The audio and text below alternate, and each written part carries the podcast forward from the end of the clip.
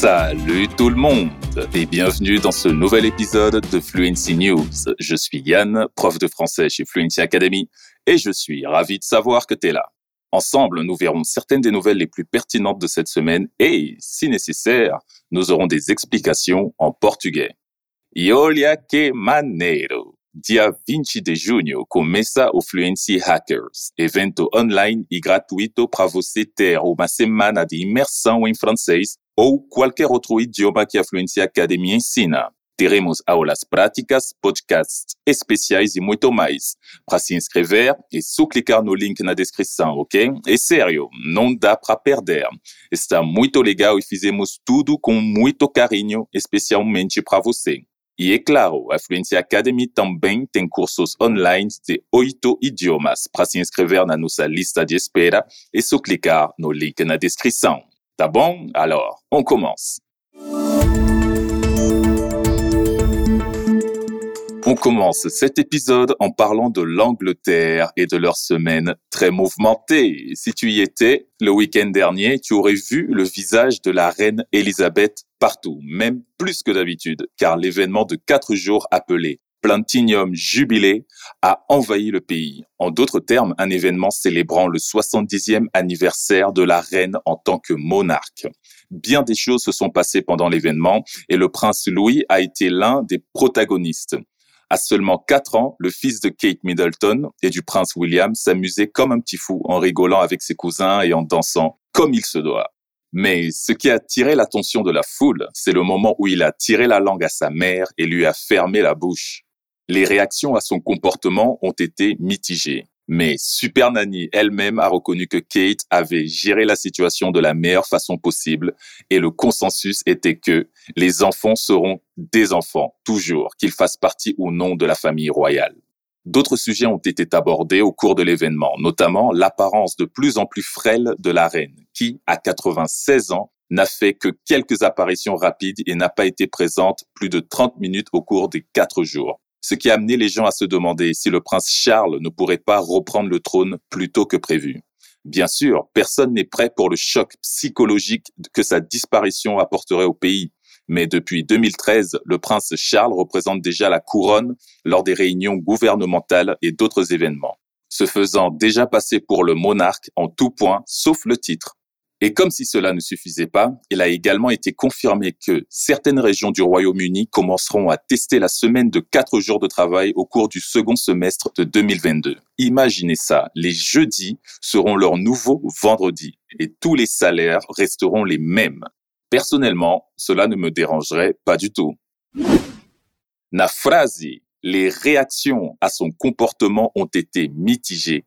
A palavra mitigée traz a ideia que as reações a essa situação foram plutôt negativas ou até mesmo divididas, mas tendendo para o lado negativo, beleza? Agora vamos falar de um pequeno mistério. Por que que o Adam Sandler apareceu com o olho roxo em uma entrevista? Vamos descobrir. La star hollywoodienne était bien occupée à promouvoir son nouveau film Hustle, qui sortira bientôt sur Netflix en faisant des apparitions dans plusieurs émissions. C'était donc une surprise et un grand mystère lorsqu'il s'est présenté au Tonight Show starring Jimmy Fallon avec un œil noir très visible. C'est quelque chose dont je dois parler, non? Il a dit en montrant sa blessure sur son visage. Il a ensuite raconté sa nouvelle à Jimmy Fallon. J'étais au lit, au milieu de la nuit, et tu sais, comme on borde les draps en bas. Quelqu'un a trop bordé les draps et j'avais mon téléphone au milieu du lit. Et il poursuit. J'ai levé le pied pour le défaire. Le téléphone a volé et m'a frappé à la tête. Même s'il a senti du sang sur son visage et qu'il savait que quelque chose n'allait pas, il était trop fatigué et endormi pour s'en occuper. Et il s'est simplement endormi, ne voyant la blessure que le lendemain matin. Adam a mentionné qu'il pense que ça a l'air cool, mais qu'il est très gêné de raconter la vraie raison qui n'est pas cool du tout. J'ai levé les pieds pour le défaire, le téléphone a volé et m'a frappé à la tête. Nessa frase temos o verbo frapper, que normalmente tem sentido de bater, como bater em alguém, frapper quelqu'un. Mas aqui esse mesmo verbo traz um sentido um pouco diferente, ou de atingir. O ator foi atingido por seu telefone. Aqui vale aquele lembrete de que o melhor jeito de aprender francês e os diferentes sentidos de todos os verbos ou palavras é com o contato diário com o idioma, tá?